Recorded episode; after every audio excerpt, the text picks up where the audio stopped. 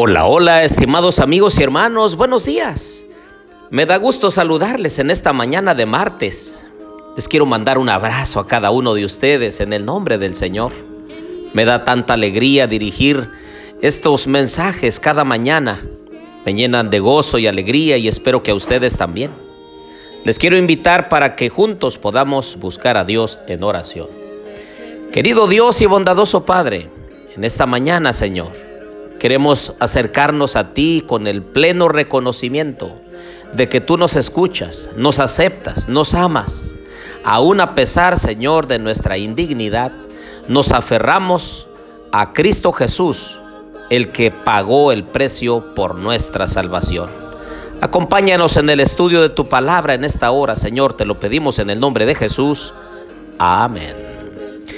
Bien, les doy la bienvenida a nuestra serie Profecías de Esperanza. Y en este día, ¿dónde pasarás el milenio? Les habla su amigo y hermano Marcelo Ordóñez desde el puerto de Veracruz, México. Abran su Biblia conmigo, por favor, en Apocalipsis 20, 5 y 6. Pero los otros muertos no volvieron a vivir hasta que se cumplieron mil años. Esta es la primera resurrección. Bienaventurado y santo el que tiene parte en la primera resurrección. La segunda muerte no tiene potestad sobre estos, sino que serán sacerdotes de Dios y de Cristo y reinarán con él mil años. Hay dos puntos de vista distintos respecto de dónde pasaremos el milenio. Algunos cristianos creen, piensan que pasarán el milenio en esta tierra. Otros creen que lo pasarán en el cielo. Afortunadamente, como siempre, la Biblia nos va a aclarar este asunto. El milenio es el reino de mil años de Cristo con sus santos en el cielo, que se extiende entre la primera y la segunda resurrección. Durante ese tiempo serán juzgados los impíos. La tierra estará completamente desolada, sin habitantes humanos con vida, pero sí ocupada por Satanás y por sus malos ángeles. Al terminar ese periodo, Cristo y sus santos y la santa ciudad descenderán del cielo a la tierra. Los impíos muertos resucitarán, entonces, y junto con Satanás y sus ángeles, rodearán la ciudad. Pero el fuego de Dios los consumirá y purificará la tierra.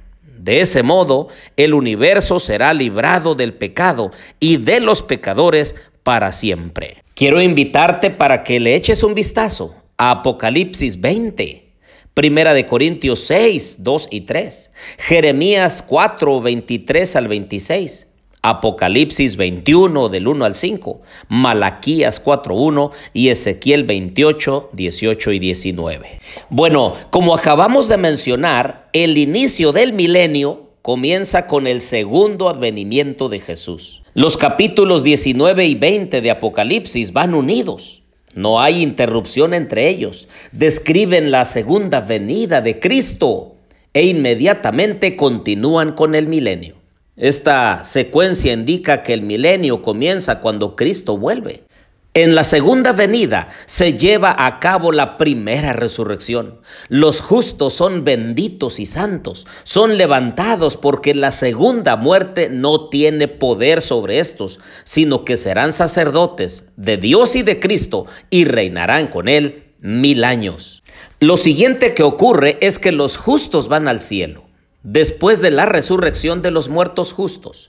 Ellos y los santos vivos serán arrebatados para recibir al Señor en el aire. Así nos lo dice Primera de Tesalonicenses 4:17.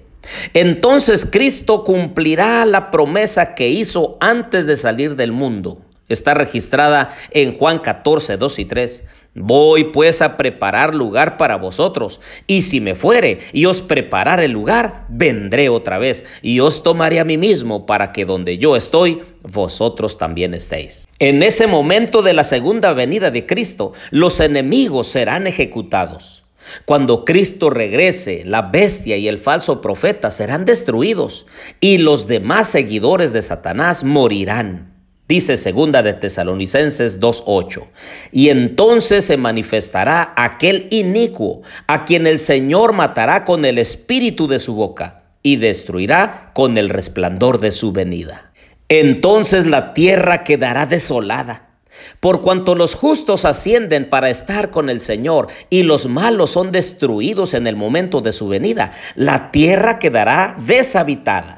La Biblia describe esta situación por medio del profeta Jeremías en Jeremías 4, 23 y 25 cuando dice, miré a la tierra y aquí que estaba asolada y vacía, y a los cielos, y no había en ellos luz. Miré a los montes y aquí que temblaban, y todos los collados fueron destruidos. Miré y no había hombre, y todas las aves del cielo se habían ido. El uso de la terminología de Génesis 1.2 que hace Jeremías cuando dice estaba desolada y vacía, indica que la tierra quedará tan caótica como estaba al principio de la creación. En ese momento entonces Satanás es atado Confinado a esta tierra, Satanás es atado por una cadena de circunstancias. Por cuanto la tierra está vacía de todo ser humano, Satanás no tendrá a nadie para tentar o perseguir o hacer caer o que sea más pecador. Está atado porque ya no puede hacer caer a nadie, no hay nadie vivo. Su obra es engañar, su obra es matar, destruir. Y como dice Apocalipsis 23, para que no engañase más a las naciones hasta que fuesen cumplidos mil años. Así que pudiéramos preguntar, ¿qué acontecimientos se darán durante el milenio? Número uno, Cristo con los redimidos estarán en el cielo. En su segunda venida, Jesús llevará a sus seguidores al cielo para que moren en los lugares que Él les ha preparado para ellos en la nueva Jerusalén. Número dos, los santos reinarán con Cristo. Es durante el milenio cuando Cristo cumple su promesa de dar a los vencedores autoridad sobre las naciones. Daniel vio esto después de la destrucción de los enemigos de Cristo. Dice Daniel 7:27, y que el reino y el dominio y la majestad de los reinos debajo de todo el cielo sea dado al pueblo de los santos del Altísimo. Número 3. Se juzga a los malvados. Juan vio que durante el milenio los santos tomarían parte del juicio. Dijo él en Apocalipsis 24, vi tronos y se sentaron sobre ellos los que recibieron facultad para juzgar. Este es el tiempo del juicio de Satanás y sus ángeles que la escritura menciona ahí en segunda de Pedro 2.4 y en Judas 6.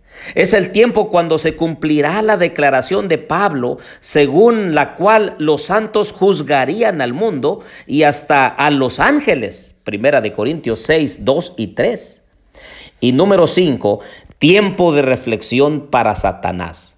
Durante el milenio Satanás sufrirá en forma intensa, confinado con sus ángeles a este mundo desolado, no podrá realizar los engaños que constantemente ocupan su tiempo.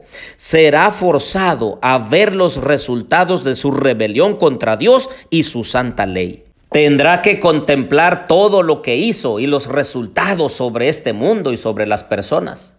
Solo podrá mirar hacia el futuro con temor por el terrible castigo que sufrirá por todo el mal que causó. Así que la pregunta en esta mañana es, ¿dónde quieres pasar los mil años? ¿O en el cielo con Jesús, siendo sacerdotes y reinar con Cristo Jesús ese tiempo? ¿Juzgar al enemigo y a los malvados? ¿O quedar destruido aquí con la segunda venida de Cristo? Yo te quiero animar para que te prepares, que el milenio que pasaremos en la patria celestial sea un momento de alegría y de gozo para todos, pero debiéramos prepararnos desde ahora. Oremos. Querido Dios y bondadoso Padre, quiero pedirte una bendición especial por mis amigos y hermanos. Cuídales en su salir y entrar a casa. Bendícelos, Señor, porque te lo pedimos todo en el nombre de Jesús. Amén.